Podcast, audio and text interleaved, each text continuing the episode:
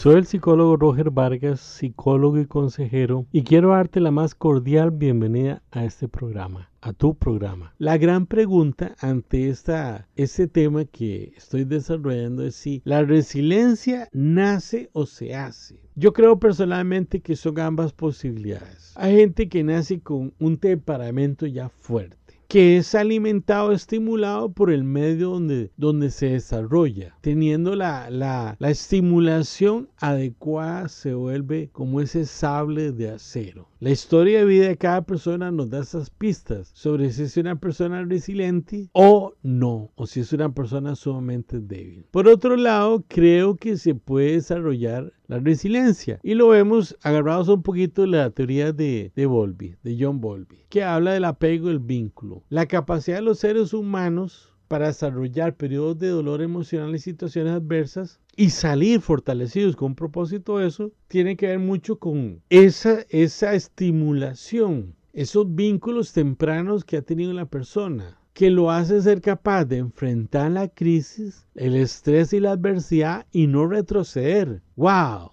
Siempre busca la solución, lucha, no corre. Y aunque puede sufrir y experimentar lo que todo ser humano vive en una crisis, que es el dolor, el sufrimiento, las lágrimas, sigue perseverando, sigue caminando. El doctor Henry A., psiquiatra francés y psicoanalista, en su tratado de psiquiatría muy, muy famoso, y que cuando fui estudiante de psicología tuve que aprenderme muchos capítulos prácticamente, literalmente de memoria. Jamás olvidar ese libro. Hay un, tema un subtema que él habla de los grandes problemas de la psicología, como el nativismo versus eh, empirismo. Pero ese no es el que quiero señalar aquí. Él habla de determinismo versus libertad.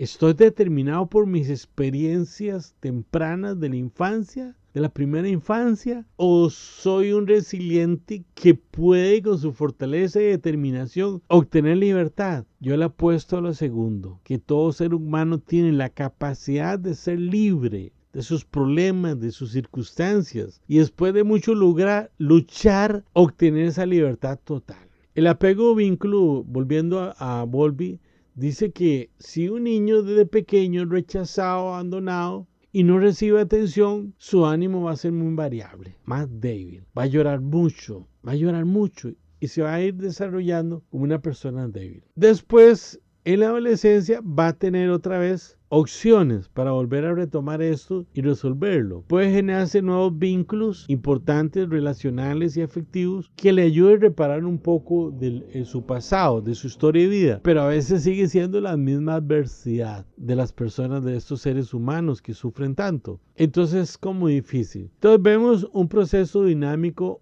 o una interacción entre que muchos traen ya este temperamento fuerte, fuerte y van desarrollando un carácter porque el carácter no se trae, se desarrolla, se construye socialmente y empieza a ser entrenado y reforzado hasta lograrse una persona sumamente fuerte.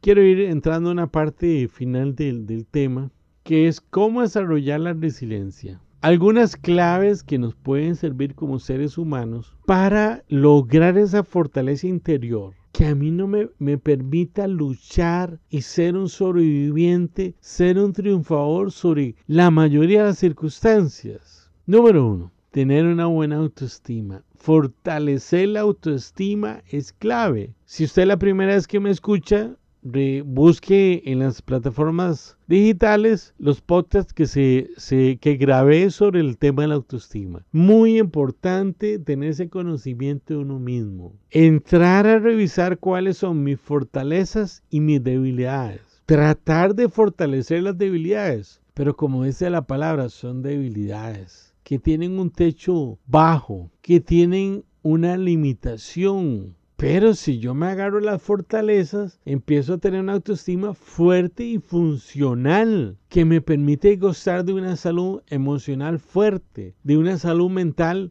buena, rica y funcional. Otro aspecto, el segundo, ir desarrollando un autocontrol emocional. Eso yo me puedo empezar a autoentrenar, que es cada vez que veo que estoy tirando la toalla o tentado a hacerlo, ok, controlarme, tener un control. y decir, que estoy fallando? ¿Qué, es, ¿Cuál es mi error? Y volverlo a intentar una, otra vez y miles de veces hasta sentir que tuve el autocontrol en esa situación determinada. Paralelamente a esto, el punto 3 de en cuanto a cómo desarrollar la resiliencia o claves o pistas, ¿verdad? Es ir desarrollando un control de impulsos fuerte, adecuado, funcional, que yo no me ir por una impulsividad. Ya todo se terminó, todo se derrumbó, todo se destruyó y junto a ello yo me voy a destruir y sumirme en una profunda depresión que se me puede complicar la vida psicológica hasta llegar a puntos muy dolorosos y que van a requerir de tratamientos fuertes a nivel de psicoterapia y a nivel, a nivel médico psiquiátrico también. Mostrar una actitud positiva clave, gente. Por favor, escriban eso en las paredes de su casa, por todos lados. Pongan rotulito en su auto que diga, mostrar una actitud positiva. ¿Cuándo la muestro yo? En el momento que me despierto. Hay personas que son negativos profesionales, amargados con una maestría aunque el día sea radiante, aunque sea radiante ese día, amanecen con una actitud totalmente negativa, frustrados, amargados por la vida. Seamos positivos. Miremos en cada circunstancia qué es lo lindo y lo bello que tiene esa circunstancia. Hay gente que, que aún su rostro denota, muestra y comunica que para todo tienen una, una actitud negativa. No, por favor. La vida es muy linda y se puede aprender a vivir cada día mejor. Y parte de los objetivos de esos podcasts, de esos programas, es, dar herramientas, instrumentos, claves, recomendaciones que te van a permitir vivir la vida con más éxito. El quinto punto, ser realista y aceptar la realidad. Yo tengo que aceptar la realidad. Un principio muy importante de la salud mental es que me tengo que aceptar y regir por el principio de la realidad. Si entro en una negación, ahora que estamos con la pandemia de, del COVID-19, de este virus mortal, hay gente que dice no existe o empiezan a, refugiarse en todas estas teorías de conspiración porque sencillamente están entrando en una negación. Y como decía mi profesor de psicopatología, lo más grave es cuando se entra en una negación de la negación, porque se entra a la psicosis, a una ruptura con la realidad y una apertura a la enfermedad mental o la psicopatología.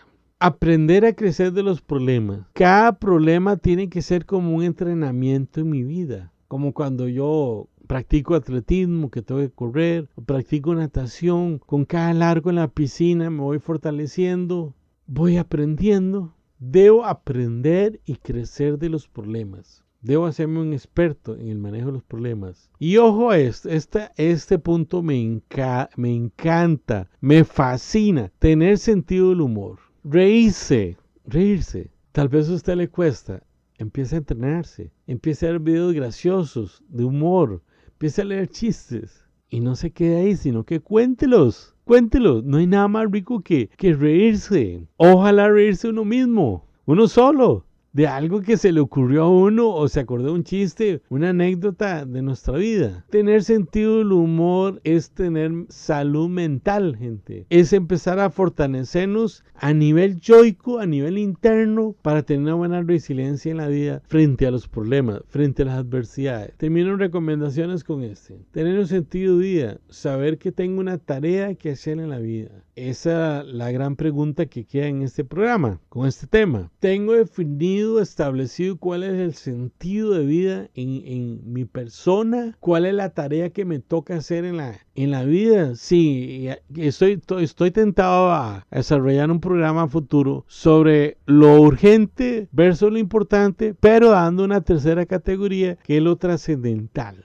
¿Qué dirá el, epitafio de mi tumba? que fui una persona de éxito, que, que, que sabía que quería en la vida, o todo lo contrario. Termino con esta frase de Robert Frost. Dice, en tres palabras puedo resumir todo lo que he aprendido acerca de la vida. Continúa hacia adelante. Esas son las tres palabras que yo meterme en mi mente, en mi corazón, en mi alma. Continúa hacia adelante siempre. Vuelvo a leer la frase. En tres palabras puedo resumir todo lo que he aprendido acerca de la vida. Continúa hacia adelante, Robert Frost. Les agradezco haber sido parte de este programa al escucharlo y los invito a escuchar el próximo con un tema de igual importancia. Si deseas contactarme, puedes hacerlo al correo electrónico psicología gmail.com Psicología con P y psicología roger pegado. Vuelvo a repetirlo, psicología gmail.com Para cualquier consulta o si bien querés sacar una cita con este servidor, con muchísimo gusto podemos programar ahora que estamos en pandemia una cita, una videollamada. Ya sea que vivas en otro país o por la pandemia tengamos que utilizar este recurso de la videollamada. Me despido de ustedes, soy el psicólogo Roger Vargas, al próximo programa y te deseo que estés bien. Chao.